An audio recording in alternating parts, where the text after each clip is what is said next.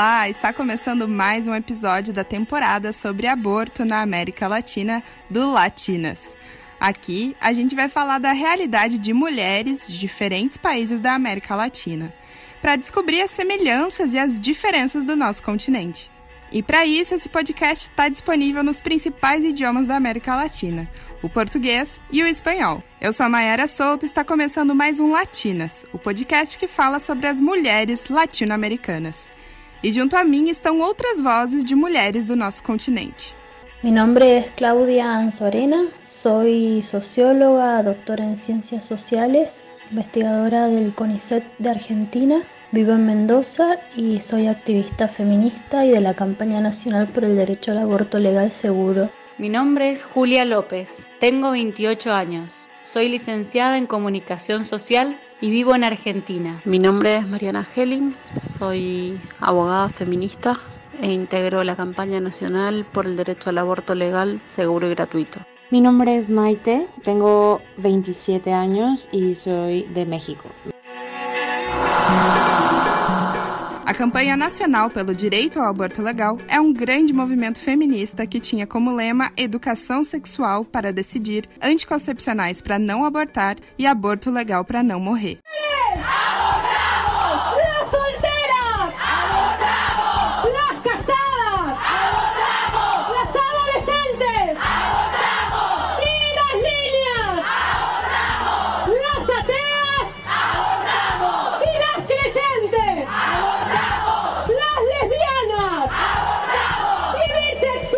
Como o Brasil, que falamos no último episódio, na Argentina o aborto é considerado ilegal, mas com algumas exceções, nos casos de estupro ou que represente risco à vida e à saúde da mulher. O movimento feminista da Argentina tem em pauta a legalização do aborto há algum tempo. Conversamos com a Júlia Lopes, que é comunicadora social e ativista feminista na Argentina. Ela nos contou sobre os movimentos pela legalização do aborto lá no país dela. Sou ativista e militante feminista na organização La Malona, de Mendoza. Acompañamos a mujeres en situación de embarazo no deseado y les damos información para que puedan acceder a un aborto de manera segura. Integramos la campaña nacional por el derecho al aborto legal, seguro y gratuito. En Argentina existen los encuentros nacionales de mujeres que desde 1986 nos reúnen en distintas ciudades del país. La campaña nacional por el derecho al aborto nació producto de los encuentros de Rosario en 2003 y de Mendoza en 2004, cuando se empezó a plantear la necesidad de generar una articulación de organizaciones que bregaran por el aborto legal, seguro y gratuito.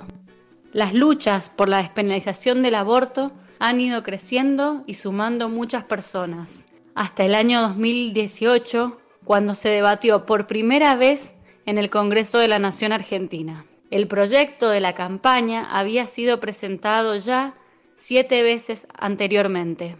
En el 2018, la ley por el, por el aborto legal, seguro y gratuito tuvo media sanción. Eso significa que se aprobó en una de las cámaras legislativas, diputados, pero no en la Cámara de Senadores. A expectativa pela legalização do aborto na Argentina fez os dias da votação do Senado ser um dia histórico no país. Depois das mulheres acompanharem a sessão do Senado em telões nas praças da capital argentina durante 16 horas, a decisão saiu. Que o Senado de Argentina rechazara o projeto de lei para a legalização do aborto, com 38 votos em contra e 31 a favor, a iniciativa que buscava permitir a interrupção do embarazo hasta a semana 14 de gestação quedó bloqueada hasta el año que viene.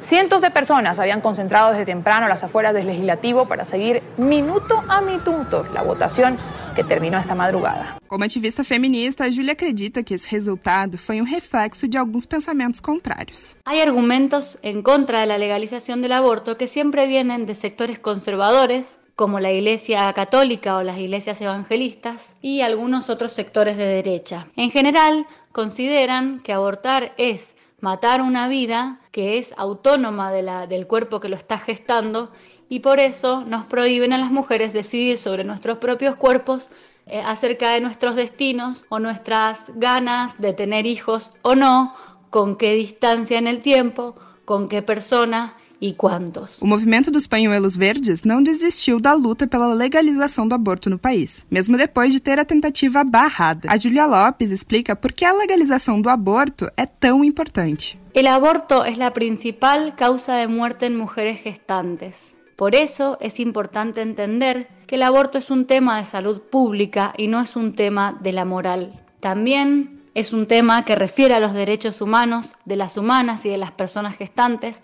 porque los derechos sexuales, reproductivos y no reproductivos son constituyentes de nuestras identidades y en tanto no sean reconocidos son vulnerados nuestros derechos humanos.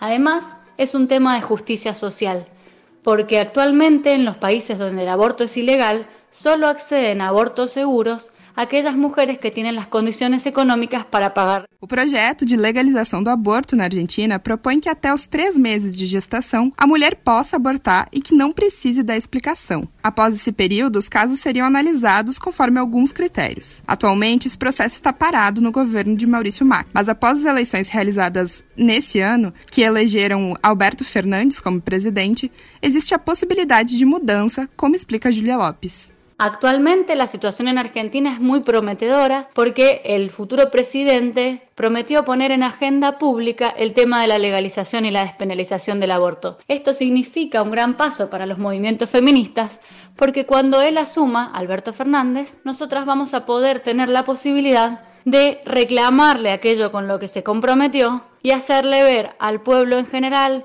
y a los legisladores y legisladoras en particular que es necesario que la legalización del aborto se concrete. Essa discussão do aborto passa por tantas esferas legais e políticas que se torna muito complexo entender por que algo tão grande afeta uma decisão individual. A socióloga Cláudia Zorenha, que é investigadora do Conselho Nacional de Investigações Científicas e Técnicas, o CONICET da Argentina, explica a relação do aborto com as questões políticas. A política influi em um doble sentido. Influi tanto para hacer que esto que que parece que, es del orden de lo privado, se instale y se politice como una demanda en el espacio público, como una cuestión de salud, de justicia social, de derechos humanos, como hacemos a través de la campaña nacional por el derecho al aborto legal, seguro y gratuito en Argentina, pero también eh, lo político influye en las relaciones de fuerza que dan posibilidad o no a que estos debates se abran o se cierren.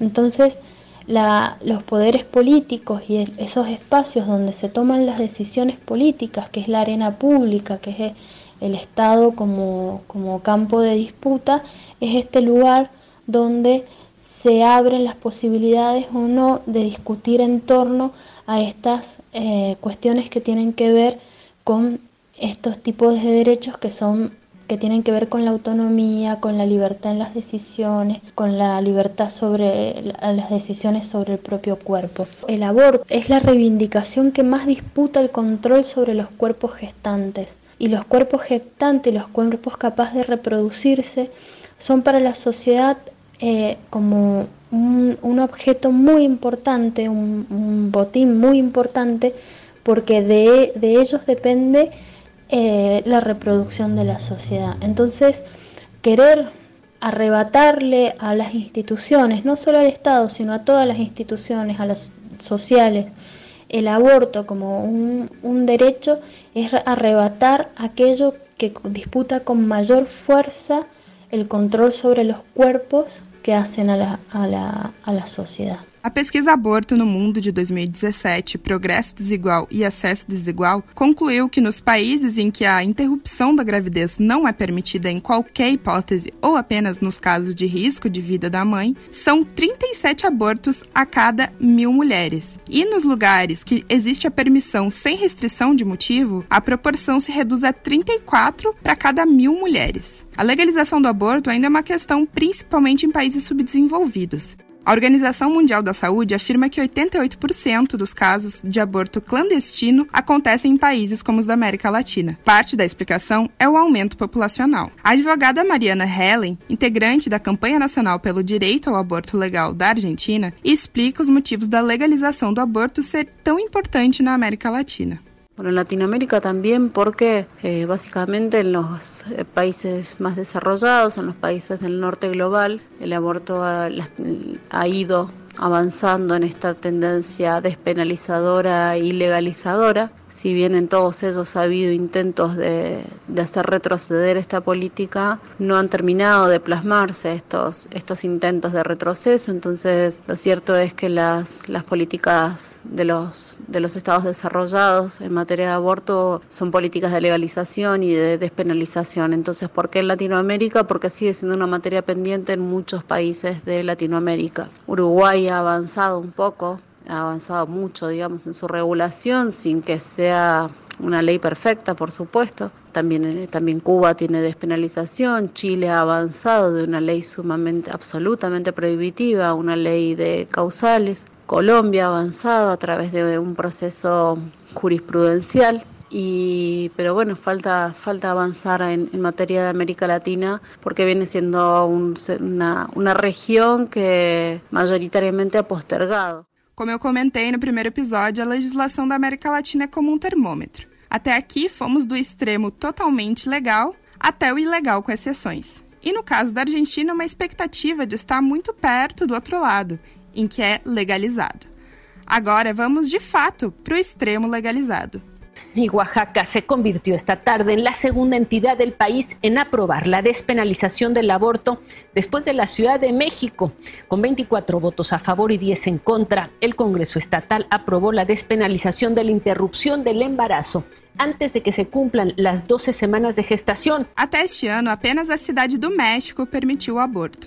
O estado de Oaxaca, em setembro, aprovou na Câmara dos Deputados o procedimento. Oaxaca é um dos estados mais pobres do México, e os abortos clandestinos são o terceiro motivo de maior morte de mulheres de lá. As leis mexicanas permitem que cada estado tenha autonomia para decidir sobre as legislações como esta. O México tem 31 estados e mais a capital. De todos estes, apenas dois permitem completamente o aborto. Nos outros 30 estados, o aborto é permitido somente em exceções. Fiquei intrigada sobre essa diferença tão grande. Pensando no meu país, é como se no estado que eu moro possa realizar o aborto, já no estado que fica a algumas horas de distância, não possa. Conversei então com a Maite Zarazua, que mora na cidade do México, para entender por que esse movimento de legalização aconteceu em dois estados e nos outros não. Los estados en donde se ha logrado la legalización del aborto en México han sido principalmente porque em, grupos de, mujeres abortistas eh, han estado presionando a los gobiernos o afortunadamente pertenecen a las legislaciones y pueden proponer esta y han sido afortunadamente aceptadas. En cuestión de opiniones es algo que está supremamente dividido y muchas veces tiene que ver con la información que hay, ¿no? Las personas más informadas van a estar en pro de la decisión del, sobre el cuerpo de las mujeres. Las personas que desconocen, las personas con eh, estigmas y eh, dogmas religiosos, pues por lo general van a ser personas que estén en contra. Na Cidade do México, aborto é legal há 12 anos. Então já existe uma estrutura preparada para o funcionamento. Lá existem clínicas que realizam aborto seguro y gratuito, como explica Maite. Estas clínicas lo único que te piden es que compruebes a través de tu identificación que eres residente de la Ciudad de México y te ofrecen hasta donde yo sé, pues eh, primeramente eh, la interrupción del embarazo el término legal que se utiliza es interrupción legal del embarazo. De hecho, se incita a las clínicas a que no utilicen la palabra aborto. Em, la interrupción legal del embarazo primeramente la quieren solucionar con medicamentos que ellos te proporcionan y si ya es después de ciertas semanas, sí hacen una aspiración. AMEU por sus siglas, aspiración manual endouterina. O Serviço de Interrupção Legal da Gravidez da Cidade do México publicou estatísticas de abril de 2007 a setembro de 2019 que afirmam que 216 abortos foram realizados em clínicas do país. Desses, grande maioria dos abortos é realizado antes do primeiro mês de gestação e o principal método utilizado são os remédios. No episódio anterior, escutamos o relato da Luana Silva, que realizou o aborto clandestino com medicamentos. Em países ilegais, esse tipo de medicação tem difícil acesso. Mas em um país como o México, o acesso é diferente, como explica Maite. En, el, en la cuestión de los medicamentos, cuando una chica todavía está en una etapa muy temprana de su embarazo y quiere interrumpirlo a través de medicamentos, estos sí se pueden conseguir en algunas farmacias, eh, pero necesitan receta médica. Eh, lo que hacen las clínicas por lo general es ellos mismos venderlas para evitar, bueno, pues toda la situación incómoda que puede provocar a las chicas, a las mujeres y existen distintas medicinas que se pueden utilizar, eh, se utilizan de varias farmacéuticas y las proporcionan únicamente las clínicas, ya sea las, las gratuitas o las, o las privadas. Esses remédios passam por controles de qualidade e são fiscalizados pela Comissão Federal para a Proteção contra Riscos Sanitários. Esse mesmo órgão fiscaliza e dá permissão para que clínicas possam realizar o procedimento. Perguntei para a Maite se ela conhecia alguma mulher que realizou o aborto de forma legal no México e pudesse contar a sua história. Ela tem uma amiga que fez o processo, mas que preferiu não contar ela mesma a história. No entanto, Maite contou o que a amiga comentou sobre o procedimento. Digo, de lo que ella me ha platicado, mi amiga que ella se realizó el aborto fue algo que